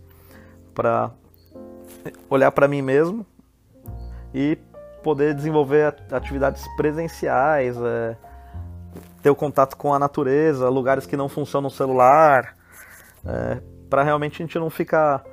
É, realmente a gente vai ficar. Se a gente ficar preso na tecnologia, a gente vai ficar superficial e realmente só trabalhando a todo momento, né? É, ainda mais nós que somos do mundo outdoor. Mas a gente vai pra montanha e vai ficar toda hora filmando, fazendo selfie, fazendo vídeo de produto. Faz, é, a gente não vive o momento, a gente vai viver pelos nossos vídeos que a gente fez, né? E você não aproveita o estar ali. Você está presente, mas você está na nuvem, na verdade, é o que eu, o que eu disse na, na pergunta anterior. Então eu sou um amante da tecnologia, mas eu sei que a tecnologia ela é muito perigosa se não utilizada da forma correta, né? É igual a bomba atômica. A energia atômica foi usada para o bem, funcionando energia limpa, não sei o que, e é usada para o mal se você quiser fazer uma bomba. tecnologia é a mesma coisa. Acredito que tudo, um carro é a mesma coisa. Você pode usar ele para o bem, para várias coisas, você pode usar para matar uma pessoa. Então, eu acho que tá, a base da educação é a base de tudo. Se a gente tiver essa consciência que a gente precisa mudar os perfis educacionais, das coisas que são importantes a gente aprender numa escola, numa faculdade, hoje em dia, dentre elas é, o uso da tecnologia, né? Eu acho que ela pode ser benéfica, continuar sendo. Agora, se a gente continuar levando para o lado da, de, do distanciamento, físico, emocional e, e, e a tecnologia ficar mais inteligente que a gente, é capaz que ela mesma possa extinguir a gente. Ainda falando de conexão, Guto, por que se reconectar com a natureza é tão importante para a vida? Então, Fredão, se reconectar com a natureza é tão importante para a vida para nós podermos, no nosso caso, principalmente que conhecemos o contato com a natureza, para voltarmos é, um pouco, colocar realmente o pé no chão, né? É, pisarmos como, como se estivéssemos descalços, né? Na terra, sentindo aquela lama entrando nos pés, sentindo a areia no chão, é, abraçando uma árvore, pegando a areia, sentindo ela escorrer, entrando num, numa água do mar, é, sentindo são os sentimentos, é, aquela conexão da onde viemos, né? Parece que a gente faz parte do, do, do, ecossistema, né? A gente se reconecta estando em contato com a natureza, pessoas como nós, assim. Eu me pergunto a pessoas que não têm essa oportunidade de ou nunca teve um contato com a natureza, né? Que a gente fala os garotinhos de apartamento de grama sintética, né? A gente fala nossos amigos que nunca jogaram bola na grama natural, que só jogaram bola na grama sintética. Então, fazendo uma apologia à aventura aos escaladores de ginásio, né? Sem preconceito algum, mas é. Se a natureza não existisse ou a pessoa não teve contato com a natureza, ela não, não sabe como é ter essa conexão. E nós que tivemos e temos contato com a natureza sabemos como é. Entrar numa cachoeira, é, ver o visual de um cume de montanha, é, a troca de energia com a natureza e com as pessoas quando você está na natureza. Ali todo mundo é igual, todo mundo tem a mesma classe social, é, todo mundo vai tá vivendo o mesmo tempo e espaço. E isso é uma reconexão muito importante, muito grande para a vida, é, para o nosso ego, que muitas vezes fala mais alto. É, somos todos iguais somos é, nosso sangue é vermelho é, e e a gente se reconecta com, com essas raízes e, e dá importância para as coisas que realmente são importantes na vida que a gente deixa passar e ou a gente muda a nossa escala de valores. Eu acho que quando a gente está na natureza, eu acho que a gente tem essa reconexão, essa conexão e, nosso, e balanceia o nosso equilíbrio. É tipo fazer um alinhamento e balanceamento, né? Uma revisão. Então é ajuda no nosso reset humano. Eu na vida já troquei de cidade para morar e investir em projetos sem nenhuma garantia de retorno. Aliás, me chamaram de louco quando deixei o conforto da minha carreira, vista como bem-sucedida no mundo corporativo, ou seja, pedi demissão sem ter emprego. Também comprei passagens sem ter a volta comprada, né? E algumas vezes, aliás, várias, raspei o cabelo sem nenhuma preocupação do que como seria visto. Já deixei crescer, raspei, cortei de várias maneiras. Hum? E sempre pensei que no tempo da vida existem momentos que mostramos a que viemos e não tem como fugir disso. Mas isto é uma visão particular, é uma visão minha. E te pergunto, por que as pessoas têm medo da mudança? É só insegurança? Ou perdemos a qualidade de não desistir? Aliás, um dos trunfos que trouxe o ser humano até os dias de hoje. Pois é, Fredão. É... Insegurança, né? Sobre a mudança. Você me contou um pouco aí da sua trajetória. É... Passei por isso agora, nessa fase que eu mudei para Ilha Bela, né? Uns anos atrás. Muitas pessoas perguntaram: e aí, você vai aposentar porque você está mudando para Ilha Bela, né? Na verdade, eu vim com um propósito de melhorar minha qualidade de vida, né? É, tinha passado por três assaltos aí em São Paulo. É, ficar, perdia duas ou três horas no trânsito todo dia. É, com reuniões muitas vezes desnecessárias. Né? Isso foi bom da tecnologia e da pandemia. É, as pessoas quebrarem o paradigma e, e valorizarem mais as reuniões não presenciais, porque em grandes centros urbanos é, você não tem um aproveitamento é, de tempo é, ideal, né? Tudo muito longe e isso te, te desgasta muito. E você acaba perdendo tempo de vida que você poderia estar usando para outras coisas. É, eu aqui, morando aqui em Ilhabela, também que foi uma quebra de paradigma grande, até meu pai me zoou. Pessoas que eu achei que iam falar, nossa, você vai mudar para Ilhabela, não sei o que, lá me apoiaram, foi engraçado. Meu irmão falou, nossa, um sonho, que bom que você está podendo realizar isso, né? Fazer essa experiência. E o meu pai, né?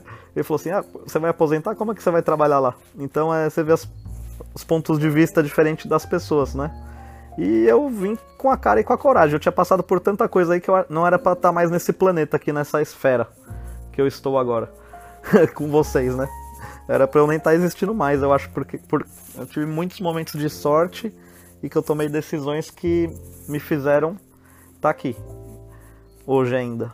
É pelos momentos que eu, que eu passei, assim. Que, e foram fatores fundamentais para me fazer mudar para cá. Então foi o que eu te falo, assim, às vezes tem que acontecer alguma coisa muito ruim, é, ou que poderia deixar marcas na sua vida, como um, um, assalto à mão armada, né, que nem a gente sofreu é, por umas três vezes seguidas, é, pessoas querendo te fazer o mal, ou que você sente que vai perder sua vida mesmo naquele momento para você às vezes tomar uma decisão. Eu, eu, eu tive é, essa oportunidade ruim que eu transformei numa coisa boa, que foi um, um gatilho para eu poder mudar de cidade. E aqui qualidade de vida muito melhor e eu produzo tanto ou melhor do que eu produzia em São Paulo e consigo fazer muita coisa, é, muitas reuniões, muitos trabalhos remotos e o trabalho, por ser um ambiente mais calmo e que é, você consegue. Eu, por exemplo, vou caminhando, vou pedalando para o trabalho, eu vou pensando em ideias inovadoras, no que, que eu quero planejar. Então, eu, eu funciono muito assim quando eu não estou no trabalho. No trabalho, eu estou mais para executar o que eu preciso fazer. Mas as grandes ideias, a inspiração, é, a energia para fazer coisas novas, elas, elas vêm quando eu não estou no trabalho. Então, é o que eu falo até muitas vezes para os meus funcionários: sai da loja um pouco, vai passear no, numa loja concorrente, num shopping. É, não precisa ser nem do mesmo setor, vai ver como que o pessoal atende. É, não fica preso né, na cidade, é, ou quando você tiver suas férias, tira, né? É, não fica em casa. tenta incentivar a galera ao máximo a comprar menos coisas e viver mais momentos, porque é isso que vai te trazer mais reflexão e sabedoria. Então é. Se você for esperar uma resposta da sociedade para as coisas que você faz, como no seu caso, que você era executivo, largou tudo, virou um montanhista, um guia de montanha profissional, é, você, se for viver a opinião dos outros, você nunca viverá a sua vida. E você tem que escutar sim as pessoas mais experientes, mas nunca deixar que isso te amedronte, que isso te paralise. Senão você vai ser refém eternamente dessas suas decisões. É, então parabéns para você que seguiu o seu sonho, que foi atrás da, das mudanças que você queria para sua vida e creio que hoje você tem mais sucesso e é mais feliz, porque o sucesso pessoal é um estado de espírito. O sucesso não é o que as outras pessoas veem da sociedade, é o que você sente. É... Eu vejo muita gente de sucesso que tem muito menos do que eu. Eu vejo o brilho dos olhos dos guias de montanha quando eu viajo aqui no Brasil. Às vezes, pessoas, às vezes, é, é assim, até uma categoria que eu tento apoiar muito e ajudar, porque às vezes o, o cara está começando ali, né? Ele acabou de se formar, é, precisa comprar uma bota tal, então é, a gente dá um desconto para os guias e a gente só que a gente vê o brilho nos olhos daquilo que a pessoa está fazendo. É, pode ser o cara que está começando ou pode ser um cara como você já consolidado, é, que tem seus apoiadores, seus patrocinadores, que está trabalhando com um público legal. Vocês mantêm o mesmo brilho, a mesma vibração no olhar, sabe? Tipo é um negócio que contagia. Você lembra dos seus guias que você teve nas suas viagens, tipo, pela vida toda. Dos ensinamentos, das coisas que você aprendeu, que você vivenciou. É, então, parabéns, Fred, pela sua decisão. É, e espero que todas as pessoas consigam quebrar seus paradigmas, que escutem mais sua voz interior e que é, se reinventem e sejam felizes, né?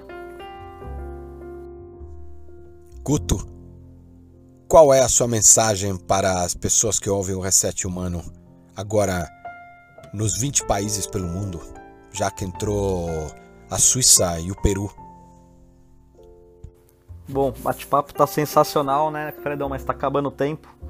E a mensagem que eu gostaria de deixar para todo mundo que tá escutando esse podcast do Reset Humano é mais amor, mais respeito, é, mais é, empatia, é, quebrem os seus próprios paradigmas. É, a gente tem que acabar com esse negócio de, de racismo, de intolerância religiosa.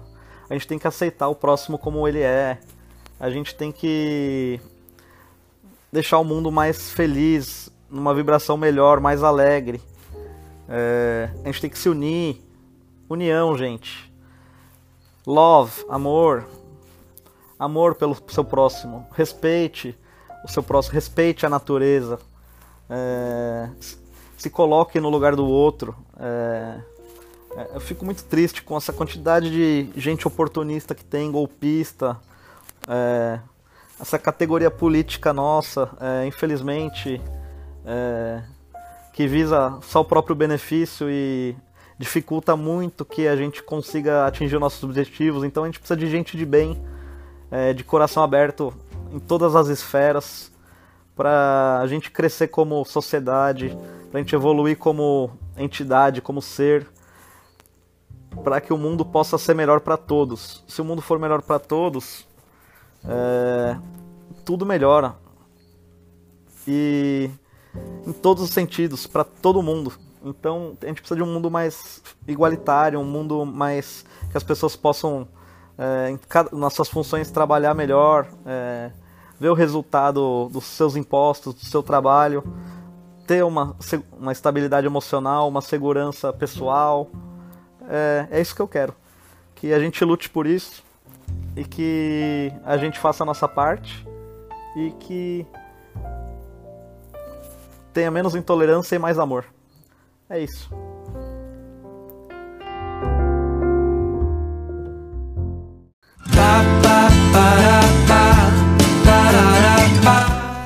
Guto, papo rico, que papo relevante, que conversa única. Olha, eu sei que toda vez que a gente se encontra sempre saem excelentes conversas, a gente fala de muita coisa.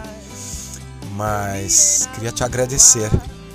Obrigado por participar do projeto Reset Humano de uma maneira tão relevante e, e sem dúvida, quem ouviu com inspiração e com reflexão. Obrigado, muito obrigado. Tudo que é bom dura pouco. Então gostaria de deixar minhas despedidas a vocês, amigos e amigas terráqueas, dos 18 países que escutam o podcast do Reset Humano. Foi uma honra inenarrável, um prazer inenarrável estar aqui com vocês hoje. É, Fredão, meu amigo, meu parceiro de longa estrada, muito obrigado pelo convite. Quero deixar uma mensagem para vocês de carinho, é, por terem despendido o tempo de vocês para nos escutar.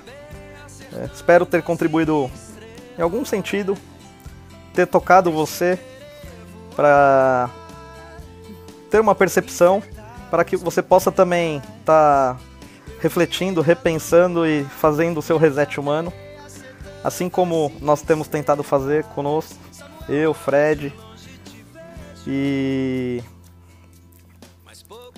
que você viva intensamente, que você fale que você ama o seu próximo, que você tente equilibrar sua energia para o lado positivo, para que a gente consiga transformar o mundo num lugar melhor, em que todos queiram viver e que a gente possa ser feliz na maior parte do tempo. É impossível ser feliz todo dia, mas para que a gente possa ser feliz a maior parte do tempo, espalhar essa felicidade, né?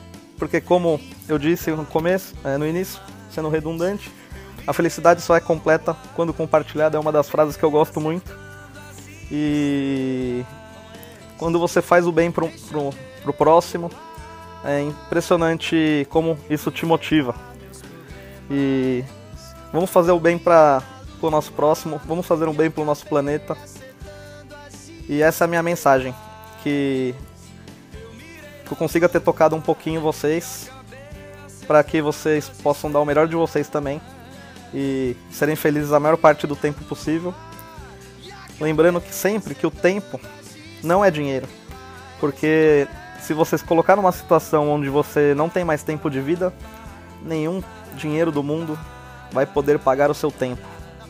Então, procure sim equilibrar a sua vida pessoal, profissional, espiritual, por que não? Para cada um com a sua religião, aquilo que acredita, é, com as suas energias. E avante! Vamos superar tudo, lutando, somos guerreiros. E bola para frente, muito obrigado. E paz, saúde e prosperidade para todos e terráqueos que queiram falar comigo, me conhecer ou me adicionar, a minha página pessoal no Instagram é guto.m.mac, é, M-A-C, e ou a página da Mundo Terra é o arroba lojasmundoterra.com.br. Forte abraço! Para você que acompanhou este episódio até o final, muito obrigado. Hum? Foi um tema realmente interessante não? quando afirmamos sua vida é o que nos move ou sua vida é o que nos move. Se é interrogação ou exclamação, tanto faz. Fica aí o questionamento. Se você gosta do projeto Reset Humano e puder colaborar, agradeço. E procurem nas redes sociais Hum, no LinkedIn, no, no, no Instagram, no Facebook.